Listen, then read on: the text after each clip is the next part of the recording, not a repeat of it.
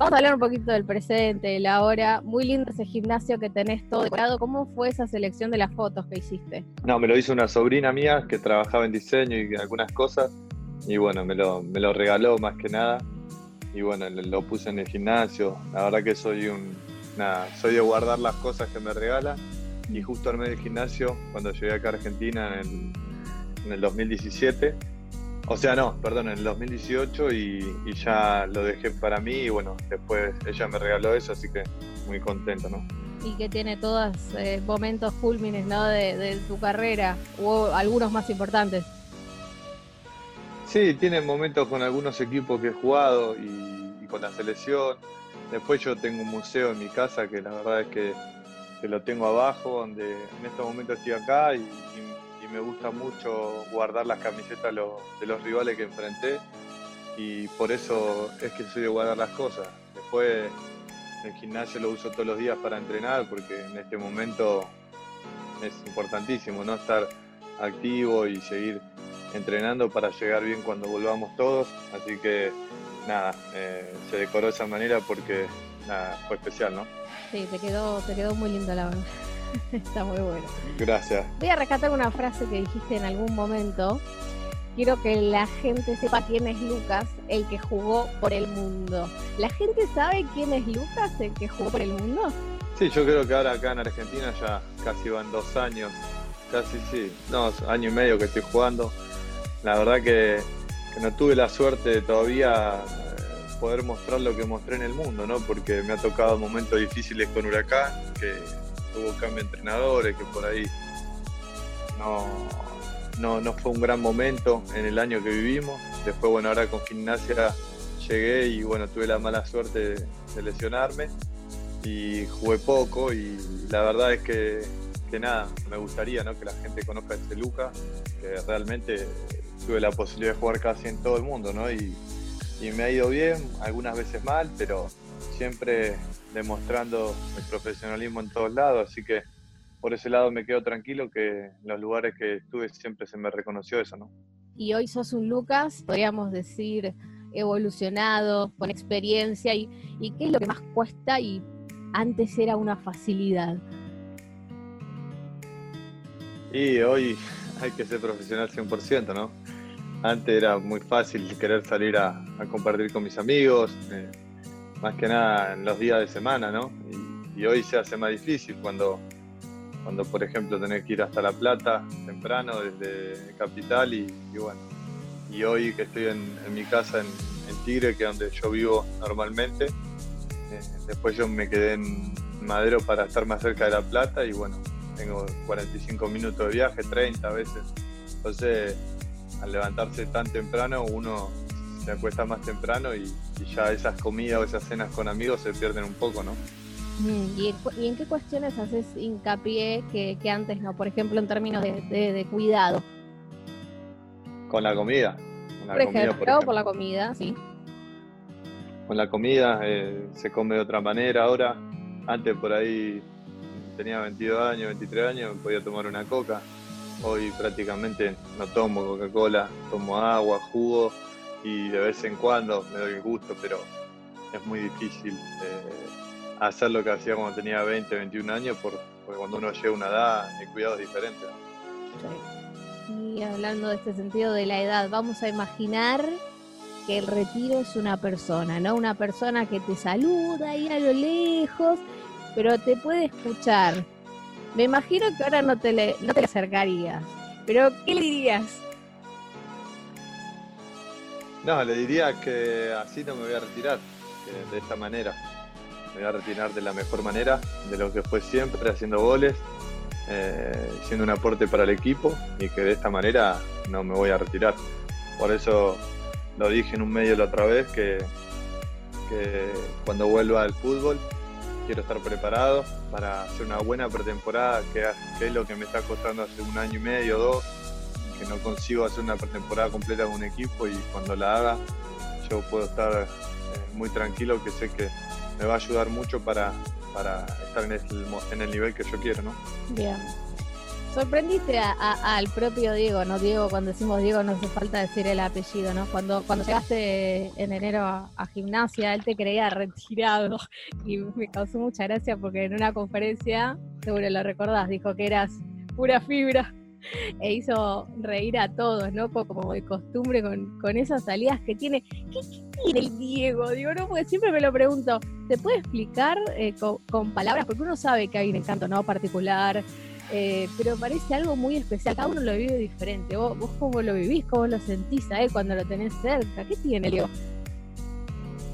No, el Diego es especial, ¿no? Él lo dijo porque por ahí se especulaba que como yo irme a Huracán, capaz que dejaba el fútbol, pero la verdad es que no, nunca fue así. Tenía opciones para irme a Chile, tenía opciones para irme a, Brasil, para irme a otros lugares acá en Argentina y elegí estar con el Diego porque hace mucho tiempo él me había llamado eh, para ir a gimnasia en junio del año pasado y después también me había llamado para irme a otro equipo con él y, y no se dio. Y ahora todo el mundo decía, va a gimnasia, está complicado con el descenso, mm. no es fácil, no, yo voy, yo voy, tengo la convicción igual que el Diego que nos vamos a salvar y pensaba así igual que él y eran 18 partidos que eran a muerte y bueno, eh, nos íbamos a jugar toda la vida en esos seis meses, en estos seis meses, ¿no? Mm. Eh, para quedarnos en primera y, la verdad que fue muy especial con Diego porque es una persona muy especial, ¿no? Se genera un montón y para mí es fundamental cuando un técnico te quiere. Entonces, él, el cariño que me tiene y que me quiera como jugador, porque sabía lo que yo podía ayudarlo, eh, eso me deja muy tranquilo y a la vez eh, me dan ganas de revancha, porque llegar y, por ahí haber jugado poco por una lesión que tuve, eh, eso me, da ganas de, cuando vuelva a todo, devolverle toda esa confianza que él, tuvo en mí. Exacto. ¿Y, el Diego agarró el Zoom en cuarentena o no? Sí, la otra vez hablé con él, pero no por Zoom, sino que hablé por, por, el celu y la verdad que es un fenómeno. Eh, nos pregunta cómo estamos, eh, cómo la vamos llevando y nosotros también a él, porque nada, eh, como todos dicen, hay que cuidarlo, no solamente a él, sino que a todas las personas que, que tienen una edad ya bastante alta, ¿no? Mis padres también. Y bueno, nos estamos cuidando entre todos como para tratar de salir de este momento eh, todos sanos y salvos, ¿no? sí, sí, sí. Y bueno, hablando de, del, de Zoom, del Zoom, el otro día eh, me, di cuenta lo importante que sos para el Dortmund, porque en el video que muestra la conversación que tuvieron hace unos días, titularon con tu nombre y el de Jürgen Klopp. Después más abajo, viste, en la declaración en el detalle estaban Hummels y Götze, pero vos estabas en el título con Jürgen Klopp. Y dije, ah, bueno, muy bien. Sí, bueno, la verdad es que primero a Jürgen siempre le voy a estar agradecido porque fue que, me llevó al Dortmund. Eh, cuando yo llegué a Alemania no era el Dortmund que soy, estaba en un momento de, como lo que hizo en Liverpool, ¿no? De reestructuración. Eh, llegamos muchos jóvenes y él me dio esa mano para adaptarme rápido al fútbol europeo y, y la verdad que me hizo aprender un montón. Me ayudó a, crecer, ¿no? Que Jürgen es un entrenador que llega muy bien al jugador. Eh, personalmente lo viví, eh, sé lo que es, está siempre preocupado en lo personal y, cómo te sentís, eh, no solamente dentro del campo de juego, sino fuera. Entonces creo que es una persona que por algo los jugadores los quieren mucho y bueno, el otro día hablando por Zoom y todo y, y vos nombrabas la importancia que él tiene en el Dortmund y bueno, que Dortmund me da a mí también. para mí es increíble porque eh, pasan los años y, la gente se sigue acordando y siempre eh, me mandan cosas y, cartas que siempre me llegan y cosas que, ellos siempre están creando para, el jugador que es leyenda, como el partido que hubo en San Pablo ahora, hace poco, que jugamos toda la leyenda del Dortmund.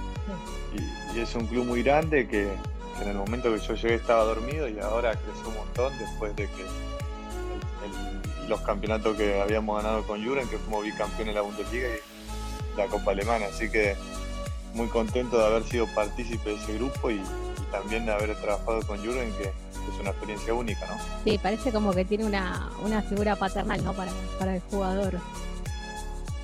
Sí, por eso te decía, él siempre está no solamente dentro del campo de juego, afuera, cómo estás, cómo te sentís. Eh, yo me acuerdo que cuando llegué, él, eh, yo llegué, o sea, sin hablar alemán, inglés, no, no hablaba nada.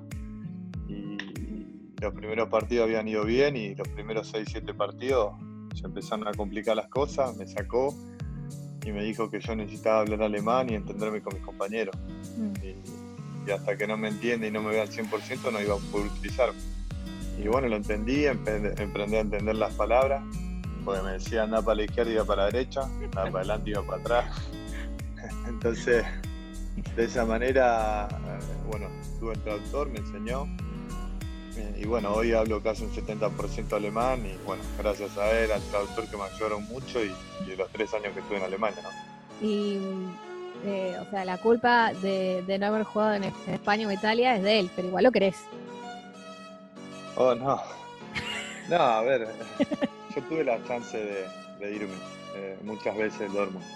Pero cuando llegué la primera temporada yo venía a salir en Chile goleador del mundo y se hablaba que iba a pasar conmigo allá. Lo primero no fue fácil, los primeros dos meses, pero después que hice el primer gol en la Bundesliga, en total fueron casi 25 goles que le hice entre Copa y Bundesliga. Entonces, claro, yo venía de un año muy bueno en Chile te ratifico en Alemania haciendo casi 25 goles, entonces ya me empezaron a preguntar todo el equipo por mí. Y, obviamente no quería que me vaya.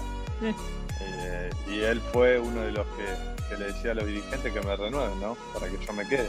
Mm. Y así fui renovando año tras año hasta que después me vendieron a China, ¿no? Pero siempre queriendo que me quede. Y hasta último momento que iba a hablar en China diciéndome que me quede porque quería ganar la Champions. Así que mirá de la, de la época que ella quería ser campeón. sí, tiene gloria. ¿Cómo? Que tiene hambre de gloria, pero bueno, primero trabajo, después los frutos, ¿no? Obvio. Sí, obvio, trabaja mucho. Un proceso. Ah, bueno, además de, ambos cantar el, el You Never Walk Alone, ¿qué, qué, otras similitudes notas entre el Borussia Dortmund y, el Liverpool? De afuera, ¿no? Por ahí como espectador, ¿no? Ah, pero la hinchada del Dortmund es terrible. Es, increíble. Tiene una tribuna el Dortmund con 30.000 personas atrás del arco que se llama la subtribuna, se llama en alemán, que es la, el muro amarillo. Sí. Y eh, es increíble. Eh, Los mosaicos. Vos te parás. Sí, no, y aparte, cuando llegas al arco para defender a tu equipo, querés mirar para arriba y no, no llegas a ver porque está toda la gente así como apilada. Entonces es increíble ese, ese muro y, bueno, tres años viviendo eso, la verdad es que cuando me hablan de, estadio lleno y estas cosas, yo siempre digo lo mismo. No hay mejor estadio que el Borussia Dortmund. Para mí fue uno de los mejores.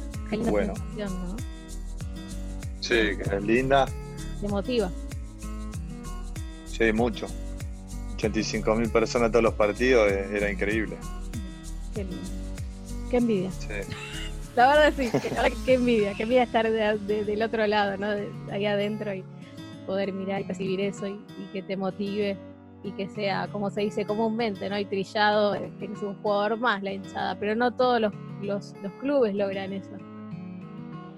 La verdad que no, y Dortmund lo, lo, logra, y no solamente eso, sino que los socios ya a principio de pretemporada ya ellos pagan su cuota y están todo el año los 50.000, 60.000 y después los otros 20.000 son que vienen, digamos, en el día del, partido. Pero es increíble la cantidad de socios que tiene el Dortmund y, nada, por eso le va a hacer frente a frente al Bayern y no tiene nada que envidiarle, ¿no? Sí, ¿y estás listo para ver la, la, Bundesliga? ¿Ya? ¿Que ya se viene? Sí, la verdad que sí, muy, muy contento que vuelve, ¿no? va a ser raro, va a ser raro porque aparece el primer partido del Dortmund con el Schalke, es un derby. Y, y, nada, eh, va a ser extraño porque es un derby muy, muy lindo en Alemania y, la verdad que lo he vivido. Y jugaste propia. Y, 4-5 jugaste y te fue bastante bien, ¿eh? sí, nos fue bien, sí, siempre le ganamos. La verdad es que habré jugado 3-4 creo y le ganamos, tuve la posibilidad de... Bueno, la época nuestra fue increíble, ¿no? fue cuando fuimos bicampeones y ganamos todo, por eso la verdad es que no solamente al Jaque, sino al Bayern también, arrasábamos en ese momento y, nada, por eso te decía que era, estaba muy feliz de haber sido parte de ese proceso.